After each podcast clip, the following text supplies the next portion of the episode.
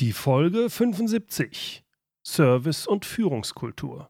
Darüber spreche ich heute mit Sabine Hübner und Carsten Rath.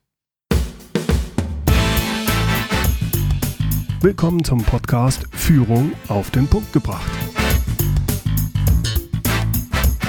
Inspiration, Tipps und Impulse für Führungskräfte, Manager und Unternehmer.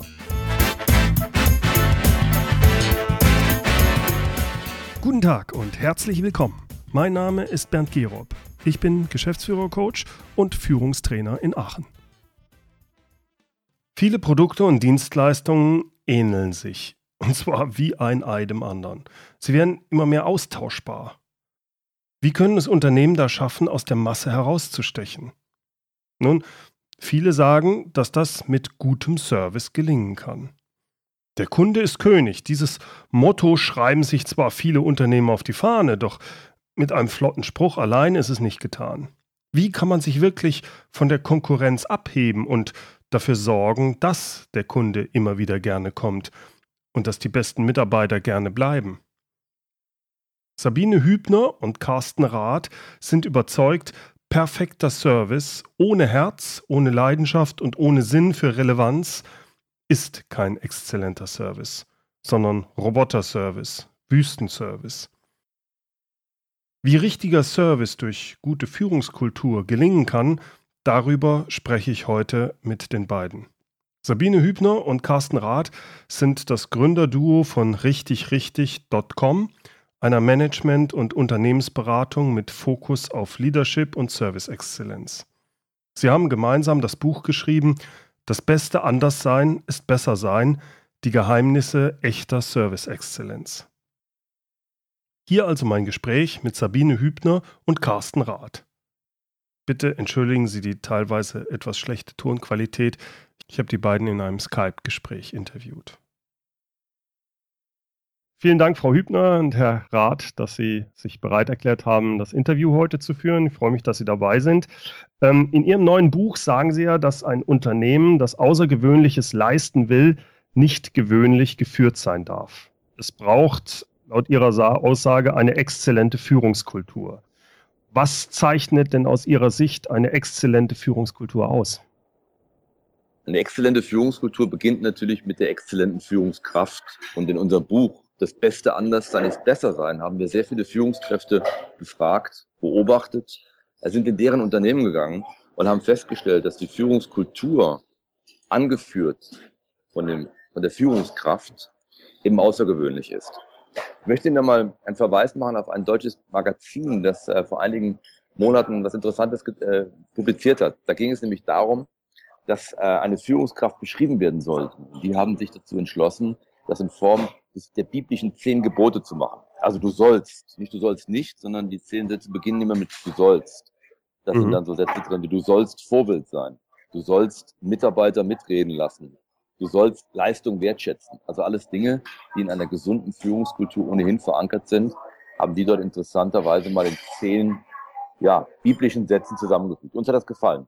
Am Ende geht es doch immer um Empathie und vor allem auch um Menschenverstand. Um gesunden Menschenverstand, Herr Georg. Mhm. Nun gibt es ja viele Unternehmen, wo das genau nicht der Fall ist, die aber trotzdem erfolgreich im Markt sind, oder? Ich glaube, dass wenn wir eine Rechnung aufmachen, die Unternehmen, die außergewöhnlich sind, die sich nämlich um den Kunden kümmern, die den Menschen in den Mittelpunkt stellen, immer erfolgreicher sein werden als die anderen. Ja, es gibt ein gewisses Mittelmaß, da haben Sie recht. Aber wer will sich denn daran orientieren? Das kann ich natürlich verstehen. Ich bin ja auch absolut dafür, dass wir eine exzellente Führungskultur haben. Mein Eindruck ist aber gerade in großen Konzernen äh, sind wir da noch meilenweit davon entfernt. Und auch wenn wir den Begriff Service nutzen, äh, Service steht äh, bei vielen angeblich an erster Stelle, aber da sind wir wirklich weit davon entfernt. Wirklich umsetzen tut es in den einzelnen Unternehmen ja fast niemand. Warum ist das so? Der Service ist auf jeden Fall kein Quick Win oder kein Quick Fix, wie wir das so schön äh, nennen, sondern das Thema Service ist ein Teil der Unternehmenskultur und auch eine Haltung im, im Unternehmen, also nicht irgendwie ein Projekt, das im Marketingbereich äh, angesiedelt ist und mal anfängt und dann auch wieder aufhört, sondern es ist ein langfristiges Dauerthema, äh, wenn es denn auch nachhaltig und äh, erfolgreich sein soll. Und insofern ist das Entscheidende, dass Unternehmen wirklich konsequent auf das Thema Servicequalität äh, setzen und nicht nur punktuell. Und da geht natürlich das Thema Servicekultur sehr Hand in Hand mit dem Bereich Führungskultur. Denn mhm. äh, nur dann erreicht man natürlich im Unternehmen auch eine exzellente Haltung für, zum Kunden und auch zur Service Excellence oder zur Servicequalität.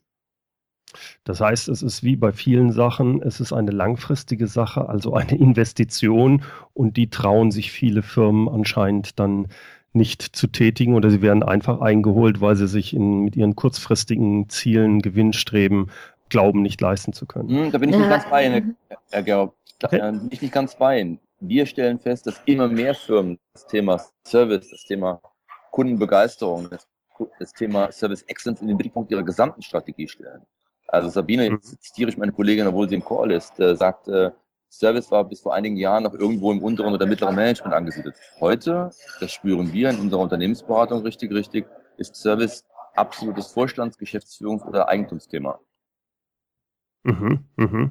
Ja, das hört sich ja gut an. Bisher muss ich sagen, habe ich das so noch nicht vor allem bei den großen Firmen mitbekommen. Aber das wäre ja sehr schön, wenn das, wenn das so ist. Na, die Ursache liegt ja vielleicht auch gerade darin, dass es, äh, dass das, dass bis wirklich beim Kunden spürbar eine Leistung ankommt oder eine spürbare Verbesserung ankommt. Auch eine, äh, das, das Thema Servicekultur hat ja auch was mit Konsequenz zu tun, also auch mit einer konsequenten Umsetzung einer Servicestrategie. Ja. Alles andere wäre ja, wie wir das nennen, so Service made by Zufall.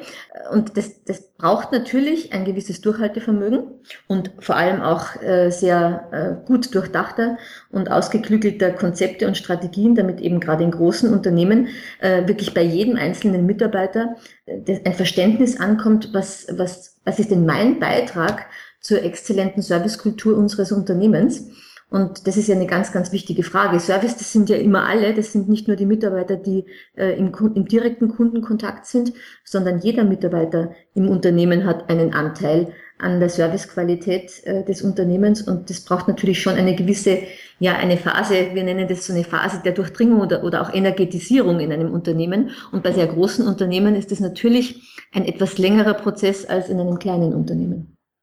Mhm. Aber Sie sind der Meinung, dass das durchaus momentan auch da eine Veränderung stattfindet in diese Richtung? Unbedingt. Also die Unternehmen haben sehr klar, der Herr Rath hat es ja gerade auch angedeutet, äh, Unternehmen haben ja sehr klar äh, erkannt, dass das Thema Service, das ist ja kein, kein äh, rosa-rote Wolkenthema oder Kuschelthema, das ist ein knallharter Wirtschaftsfaktor, um äh, auch rentabel und wirtschaftlich erfolgreich zu sein. Und insofern ist das natürlich ein Thema, das in den Chefetagen einen, einen Raum hat. Dass darüber gesprochen wird, bin ich absolut bei Ihnen. Herr Georg, lassen Sie mich vielleicht noch ergänzen, einen Satz dazu sagen.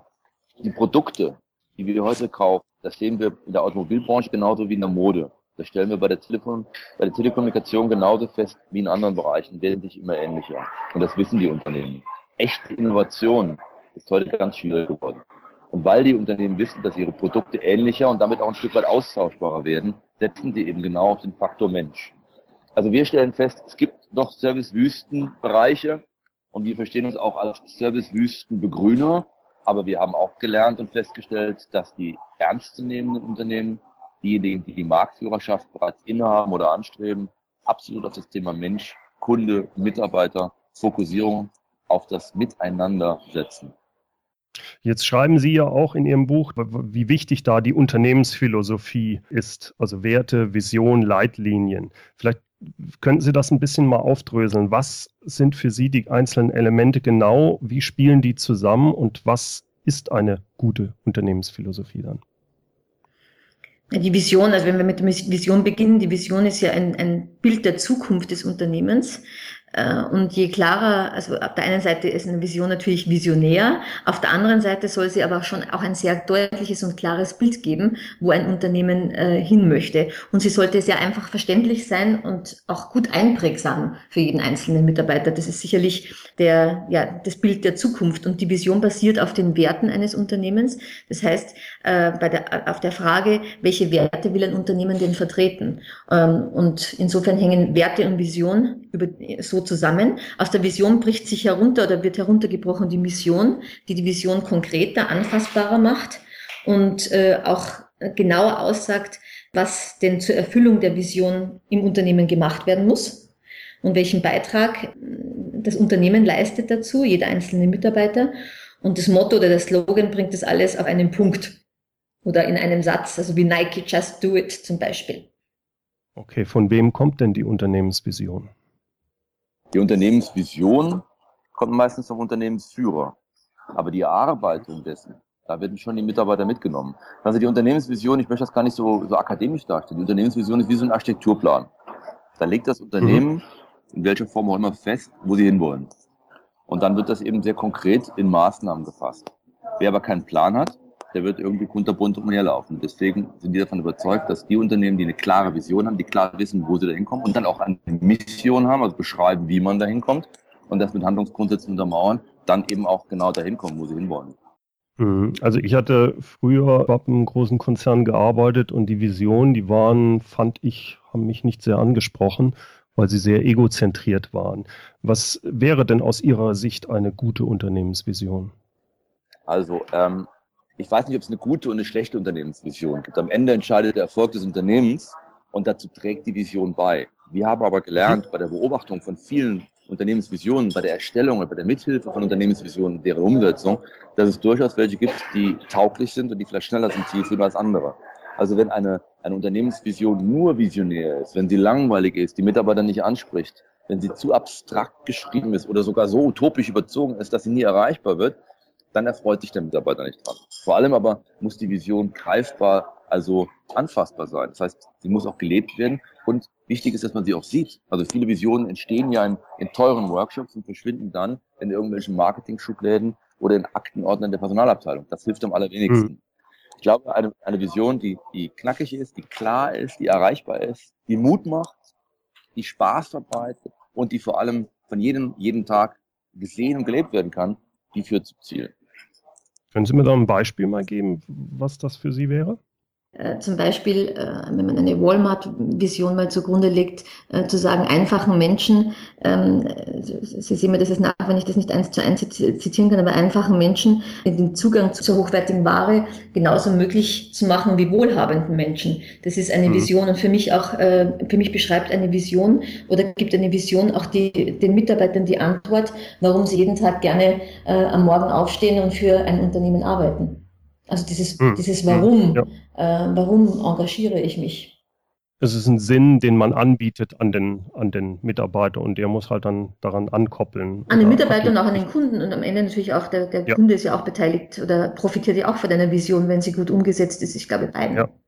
Also so eine Vision hat ja für mich, wenn ich es mir so betrachte, immer auch etwas, was nicht egozentriert ist, was also nicht auf das Unternehmen oder die Mitarbeiter, sondern nach außen, auf den Kunden äh, ist. Also Nutzen für den Kunden oder sogar für die Welt. Sie haben genau. ja schöne Beispiele genannt. Mhm. Ähm, jetzt erlebe ich das aber, dass ich das als normalerweise ist das von kleinen Unternehmen. Die, da ist ein Mensch, der oder vielleicht mehrere, die so eine Vision haben, die bauen Unternehmen auf.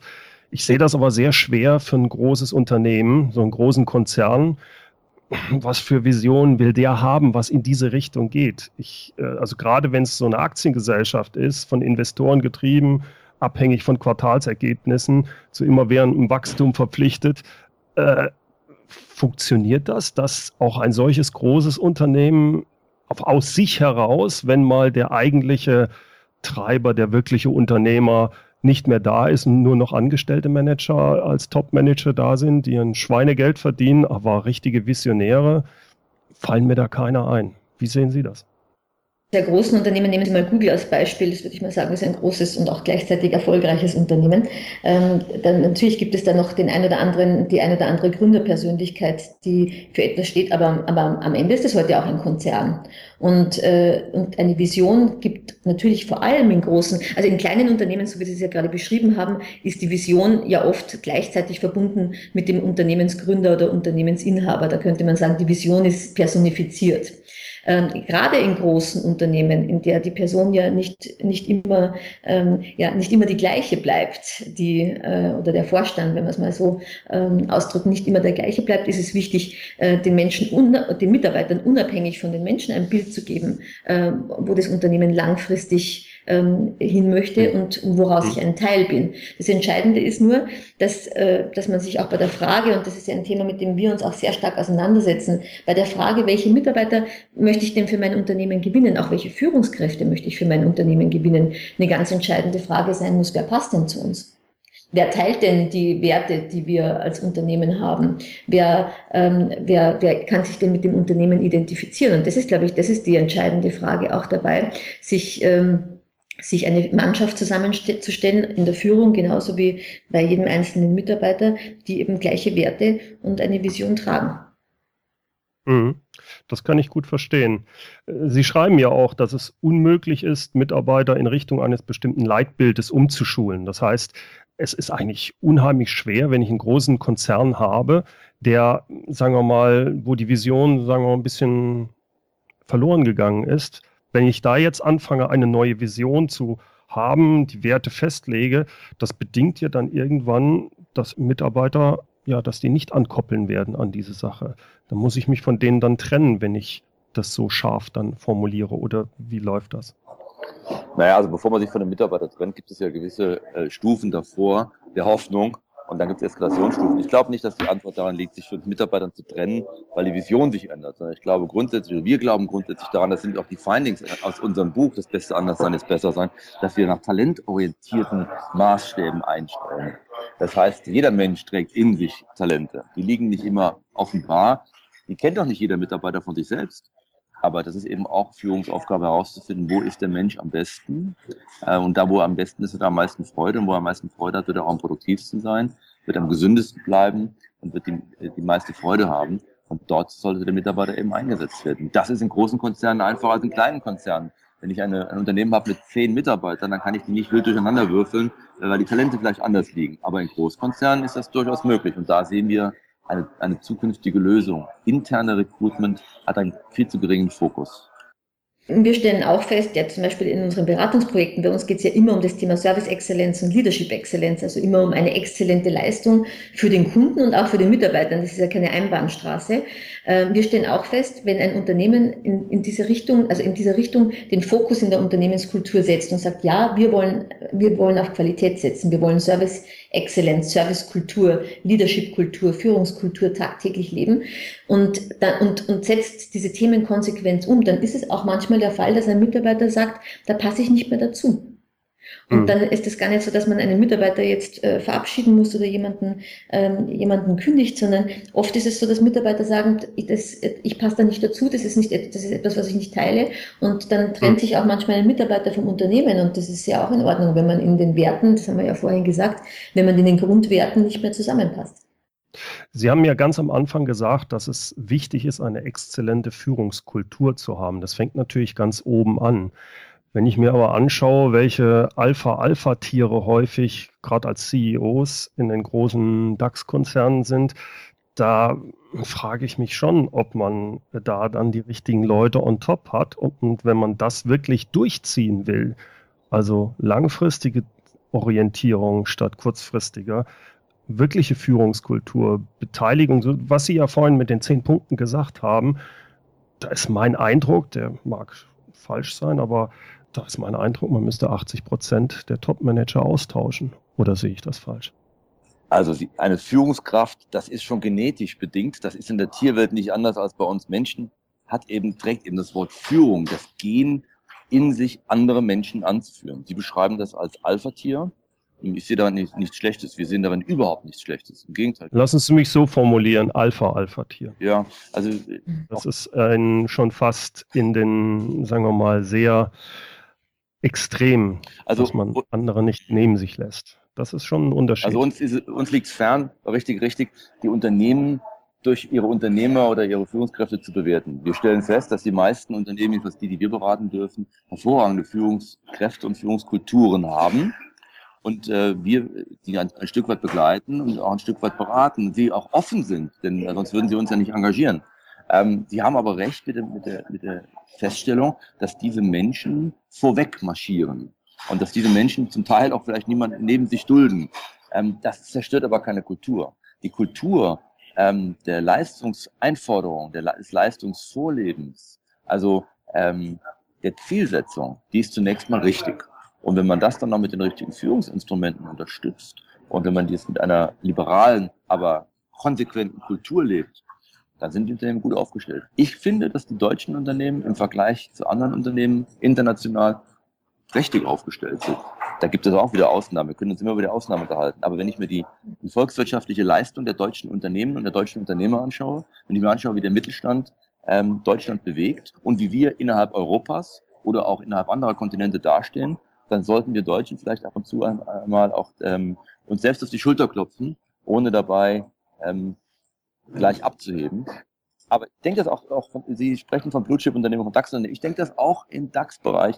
Wir sind ähm, ein, ein, ein Land der guten Führung. Wir sind auch ein Land, das sich nach dem Krieg, immerhin erst 60 Jahre her, als Wirtschaftslokomotive positioniert hat. Und das hängt auch mit den Menschen zusammen, die dieses Land äh, so weit gebracht haben. Also ich habe da eine Menge mehr Respekt und äh, sehe das nicht immer alles nur so kritisch.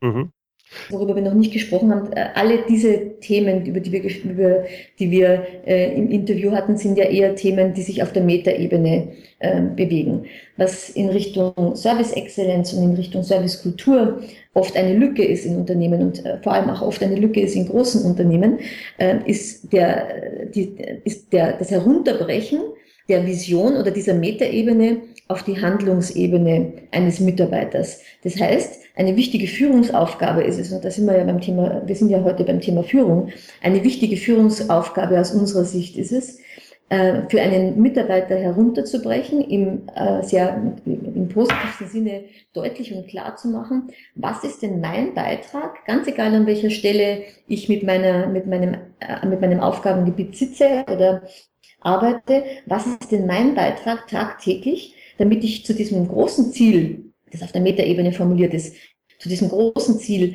äh, Servicekultur, Unternehmenskultur, Vision äh, einen exzellenten Beitrag leiste. Und das stellen wir fest im Alltag, diese, äh, diese Übersetzung, die fehlt sehr oft. Und das ist auch mit der Grund, warum wir in, aus der Kundensicht oft nicht die Qualität äh, erleben, die wir uns wünschen würden, weil äh, die Orientierung nicht klar gegeben ist. Die Orientierung in welcher Form meinst du das? Weil ich häufig sehe, dass es versucht wird, eine Orientierung zu geben durch Regeln. Mhm. Das ist meiner Ansicht nach häufig genau kontraproduktiv. Man sollte den Leuten viel mehr vor Ort, äh, der wirklich am Kunden ist, viel mehr Freiheiten geben und eben nicht in ein Regelwerk. Ich, ich glaube, Sie brauchen beides. Nehmen Sie mal das Thema Freundlichkeit. Äh, wenn wir in den Vortrag fragen, sind Sie freundlich, dann hat noch nie jemand aufgezeigt und hat gesagt, nein, ich nicht. Und trotzdem wissen wir alle, wir erleben alle tagtäglich sehr unterschiedliche Facetten der Freundlichkeit bis, äh, bis gar keine Freundlichkeit. Das bedeutet, was, was bedeutet Freundlichkeit? Wollen wir freundlich sein oder wollen wir herzlich sein? Das sind ja, das sind ja ganz unterschiedliche Dinge. Und wie, wie, wie drückt sich denn die Service, wir nennen das ja immer so die Service-DNA, wie drückt sich die Servicekultur des Unternehmens denn wirklich aus? Das ist schon etwas, was ich beschreiben, was, was man beschreiben muss. Sie nennen es Regeln. Wir äh, haben da andere Beschreibungen auch dafür. Aber ich denke, wir brauchen beides. Auf der einen Seite braucht ein Mitarbeiter sehr viel Entscheidungsfreiheit. Da sind wir bei Ihnen, sind wir große Verfechter um auch schnell reagieren zu können auf Kundenwünsche, auch in Reklamationsfällen. Aber auf der anderen Seite braucht ein Mitarbeiter schon ein sehr klares Bild darunter, wie wollen wir denn Freundlichkeit leben. Heißt es bei uns, wenn es ja. regnet, ich gehe mit dem Kunden äh, mit dem Regenschirm zum Parkplatz oder heißt es nur, dass ich um Tschüss sage? Also was, was ist es bei uns? Und äh, insofern brauchen wir beides. Mhm. Ja, okay. So, so kann ich es gut verstehen. Mhm. Ja? Abschließend, was ist Ihr wichtigster Tipp für Unternehmer und Führungskräfte, um langfristig erfolgreich und zufrieden zu sein? Auf jeden Fall, was, also jetzt für Führungskräfte, auf jeden Fall äh, Klarheit, also klar zu sein mhm. und Respekt zu haben vor der Leistung der Mitarbeiter, auch vor den Kunden. Ähm, wir sind ganz große Verfechter von sehr, ja, von sehr viel Klarheit und wir erleben das auch in unseren Projekten, dass Führungskräfte, die sehr klar sind, ähm, auch gute Führungskräfte sind. Frau Hübner, Herr Rath, ich bedanke mich recht herzlich für das Gespräch. Hat mir viel Spaß gemacht. Vielen Dank. Ja, Dankeschön, Herr Gerob. Danke sehr. Soweit mein Gespräch mit Sabine Hübner und Carsten Rath. Weitere Infos zu den beiden und auch zu ihrer Management- und Unternehmensberatung finden Sie auf der Webseite richtig richtig Den Link dorthin und auch den Link zum Buch Das beste Anderssein ist besser sein, die Geheimnisse echter Service-Exzellenz finden Sie in den Show Notes. Dort gibt es auch, wie immer, das transkribierte Interview. Die Show Notes finden Sie unter mehr-führen.de Podcast 074. Führen mit UE. So, das war's mal wieder für heute. Herzlichen Dank fürs Zuhören. Zum Schluss jetzt noch das inspirierende Zitat, und zwar diesmal von Zino Davidov. Ich habe kein Marketing gemacht, ich habe immer nur meine Kunden geliebt. Herzlichen Dank fürs Zuhören. Mein Name ist Bernd Gerob und ich freue mich, wenn Sie demnächst wieder reinhören, wenn es heißt Führung auf den Punkt gebracht. Inspiration, Tipps und Impulse für Führungskräfte, Manager und Unternehmer.